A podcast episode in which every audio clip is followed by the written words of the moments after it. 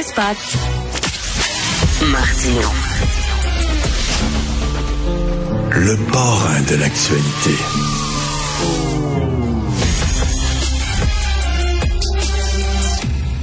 On va parler maintenant à M. Pierre Laliberté, qui est le fils de Madeleine Pellerin, qui a une histoire absolument hallucinante à nous raconter. Vous avez certainement lu cette histoire-là euh, dans le journal. Madame Pellerin vivait avec son mari, hein, euh, son mari euh, avec 90 ans. Madame Pellerin, elle a 83 ans. Elle commence à avoir de l'Alzheimer. Elle est hospitalisée. Elle est envoyée à l'Hôtel Dieu de Sherbrooke. Et là, on lui offre d'avoir une place dans un dans un milieu d'hébergement à 40 kilomètres de sa résidence familiale. On dit, là, on va vous envoyer là, euh, dans un milieu d'hébergement à Richmond.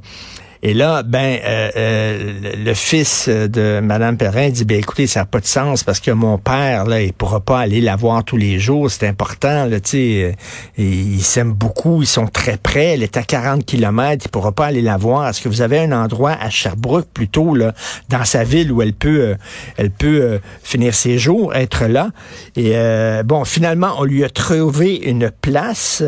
Euh, dans un CHSLD à Sherbrooke, mais parce qu'elle avait refusé d'aller à Richmond, on lui fait payer sa place, si j'ai bien compris. Donc, ils ont reçu une facture de 27 000 dollars. C'est complètement débile. Il est avec nous, M. Pierre Liberté. Bonjour. Bonjour, M. Martineau. Est-ce que j'ai résumé comme il faut cette histoire? Oui, vous avez bien résumé. C'est vraiment les faits euh, qui ont été euh, imposés à mon père. Euh, du CHS de, Sherbrooke. Euh, des frais de 27 000 En fait, c'est plus que 27 000. C'est 27 000 et quelques poussières, 400 de plus.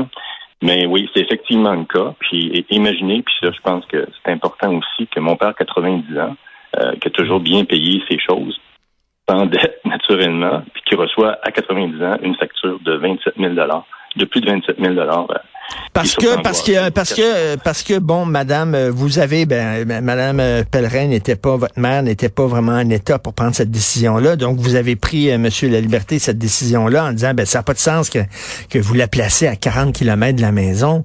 Mon père pourra pas y aller. Et à cause de ça, parce qu'elle a refusé le premier choix qu'on lui a offert, on a dit, OK, on va te garder à Sherbrooke, mais tu vas payer. C'est ça, exactement. On a des frais supplémentaires parce que dès le départ, on, rencontre euh, le travailleur social et, l'équipe euh, de, l'hôpital, puis on te fait signer un document qui, qui dans le document, il expliquait, moi le document que j'avais, c'était 282 dollars par jour, que les frais d'aujourd'hui sont, sont plus les mêmes. Et euh, faut que tu le signes. Écoute, euh, c'est ça la procédure. Puis si on trouve un lieu, ben tant mieux, tu n'auras pas de frais. Mais si on n'en trouve pas, puis à demain, ben, vous allez avoir les frais payés. C'est vraiment un enjeu assez important. Puis quand on nous l'explique, c'est une, façon très optimiste en disant ah, inquiétez-vous pas, on va trouver un endroit, le centre administratif de Sherbrooke, c'est un grand un grand lieu, on devrait trouver quelque chose à Sherbrooke. C'est, mais finalement, ça n'a pas été le cas. Puis euh, malheureusement, ça, ça a duré euh, pas loin de 90 jours au total avant qu'on puisse euh, l'héberger dans un CHSLD à, Sherbrooke. Et là, vous vous jugez avec raison cette pratique-là inhumaine. Vous avez porté plainte au protecteur du citoyen et votre plainte a été rejetée? Exactement. Euh, Pourquoi? J'ai expliqué. Ben, on, me dit que euh, ça a été expliqué correctement. Il n'y a pas de faille. C'est la loi. On, doit l'administrer comme ça. Puis votre plainte est rejetée. Euh, puis moi, j'essaie de sensibiliser et de voir l'ensemble du dossier, non pas sur, le volet administratif. Quand je parle de l'ensemble du dossier, c'est la situation de mon père, le prochain aidant, la distance à parcourir, le risque. Je ne veux pas créer un deuxième problème. Ah, on n'écoute pas ça dans le fond, là, même si ça a été cité, on n'écoute pas l'ensemble du problème. On, le voit, voir si euh, dans la démarche, ça a bien été expliqué, si les intervenants l'ont bien expliqué, si le document a été bien signé. Ben, écoutez, si vous avez tout fait ça, vous étiez conscient et en même temps, vous étiez responsable de prendre une décision. Ouais, je suis d'accord, mais à la limite, il faut penser aussi aux gens là-dedans, là, puis euh, c'est pas ce qui ben c'est ça. Vous, vous, vous vivez une situation difficile. Votre père vit une situation difficile. Là, on parle d'une situation humaine. Et là, on vous répond avec un langage technocratique. On vous parle de structure. On vous parle de système. Christy, c'est ça qui marche pas dans notre système de santé, Monsieur la Liberté. Puis vous mettez le doigt dessus. C'est que la machine n'est pas au service des gens. C'est les gens qui doivent être au service de la machine. Ces structures-là manquent d'humanité. Ben, surtout quand on s'adresse à la santé. Tu sais, je veux dire, c'est pas un bureau de comptable. Là. Tu sais, je veux dire, Ben on, parle d'humains, on parle de, de, gens qui subissent des conséquences. Puis c'est ça la santé. Je veux dire, c'est pour voir l'ensemble du problème, mais je pense que la méthode, l'analyse qui est faite, est pas faite de façon juste équitable en fonction justement des besoins spécifiques de nos gens. Puis là, je parle à mon nom à moi, mais il y en a combien au Québec qui sont comme ça, puis qui peuvent pas parler? Je suis chanceux. J'ai j'ai eu la chance d'avoir des articles qui sont sortis, mmh. puis euh, on a fait entendre ma situation, mais pas tout seul comme ça au Québec. Puis c'est ces gens-là aussi qu'il faut penser. C'est tout un, c'est un enjeu assez important. Mais ben, surtout, euh, bon, votre père a 90 ans, votre mère 83 ans. Ce sont des gens, j'imagine, qui ont tout le temps payé leurs impôts puis leurs taxes rubis sur ongles. Euh, tu sais, on, on, paye, on paye pour un système, puis on est en santé, on n'en a pas besoin de ce système-là, mais on paye, on paye, puis on est, on est des gens honnêtes, puis tout ça. Quand on vieillit, puis on a soudainement besoin du système pour lequel on a payé, là, on se fait traiter comme ça. C'est ça qui était écœurant. Ça fait peur. Ça fait vraiment oui, ça fait peur. Ça fait peur. Puis surtout, ben là, dans mon cas, moi, c'est mes parents. C'est, s'il y a quelque chose qui est important dans la vie, c'est bien les parents. Ben euh, Mais là, écoutez, mais c'est difficile, tu sais, à, à, concevoir que on regarde pas, je le répète, l'ensemble du dossier avant de prendre une décision. Tu sais, je veux dire, tu travailles pour une corporation, quand tu prends une décision dans une corporation, tu, vérifies bon, les enjeux, c'est important, mais pas appliquer quelque chose qui, oui, ça a du sens à la lettre, mais s'il y a des, des variables, ben, il faut les tenir compte de ces variables-là, mais c'est pas les Et, et monsieur, la, liberté, il y a, d'autres histoires aussi que vous avez lues, des couples qu'on sépare, par exemple, des couples qui sont dans les CHSLD ou dans les hôpitaux, là, qui ont vécu toute leur vie ensemble. ces gens-là sont rendus à 90 ans. Ils veulent rien que se tenir la main ou pouvoir se voir de temps en temps. On les sépare. C'est épouvantable. C'est inhumain. Mhm. c'est dur, c'est vraiment dur, mais est-ce qu'on s'en va vers ça? Je pense que il doit y exister une ouverture, du moins, j'ai, comme je vous ai dit, euh, l'article a porté fruit. Euh, j'ai, quand même eu des contacts euh, avec le gouvernement Plessius, parce qu'il y a quand même des décisions qui doivent être prises prochainement. Moi, je peux vraiment pas payer la facture. Ben, c'est pas moi, mais ils font payer la facture de 27 000 mais 27 000. En fin de vie, c'est de l'argent.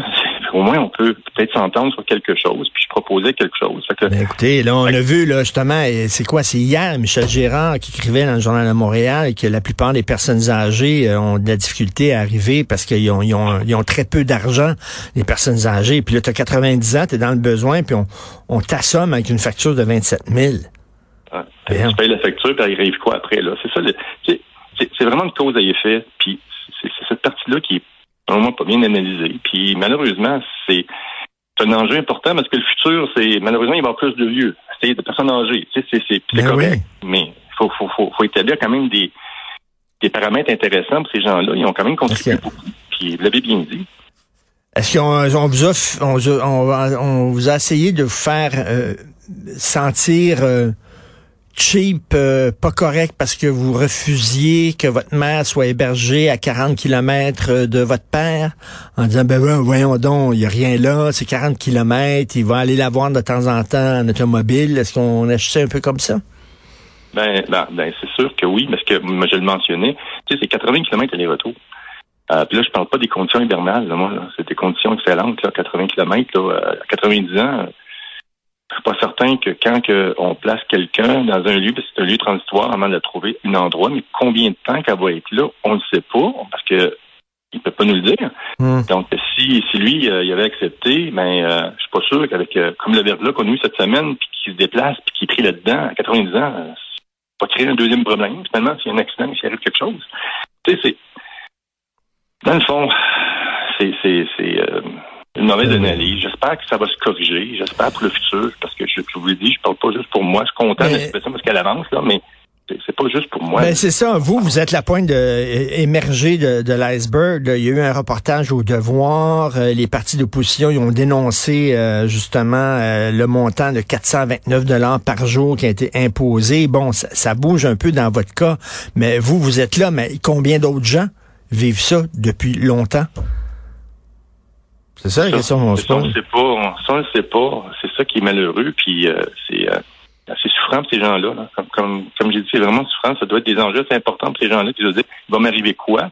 Puis euh, quand on vieillit, tu sais, on devient vous veut pas, on, devient un petit peu sensible à tout ce qui peut se ben produire, à tout ce qui peut arriver. Et puis quand on parle de notre bas de laine, ben, tu dis, je serais peut-être pas capable de manger demain parce que je vais être obligé de payer cette facture-là euh, à ma femme. regarde, c'est lourd, c'est quand même très lourd, puis dur en même temps. Tu sais, c'est ben non, ben tu sais, t'es vulnérable, t'as 90 ans, t'es un petit peu perdu, ben t'es plus sensible, t'es vulnérable, puis tout ça, puis là ça arrive, ça, ça t'angoisse. J'imagine votre père, euh, il avait de la difficulté à dormir, euh, une facture de 27 000 dollars, puis euh, tout ça. Et quand on nous disait, on va placer votre femme à 40 km, comme vous dites, 80 km aller-retour, et ça, ça devait, ça devait lui rentrer dedans. Puis je reviens là-dessus, là, Christy, c'est des gens qui, qui ont été jeunes, qui ont fait des enfants, qui ont, qui ont élevé des enfants, qui ont créé le Québec dans lequel on vit aujourd'hui, qui ont travaillé fort, qui ont payé leurs impôts, puis tout ça. C'est-tu trop demandé qu'une fois que ces gens-là, soudainement, sont vulnérables, puis sont un peu plus dépendants du système,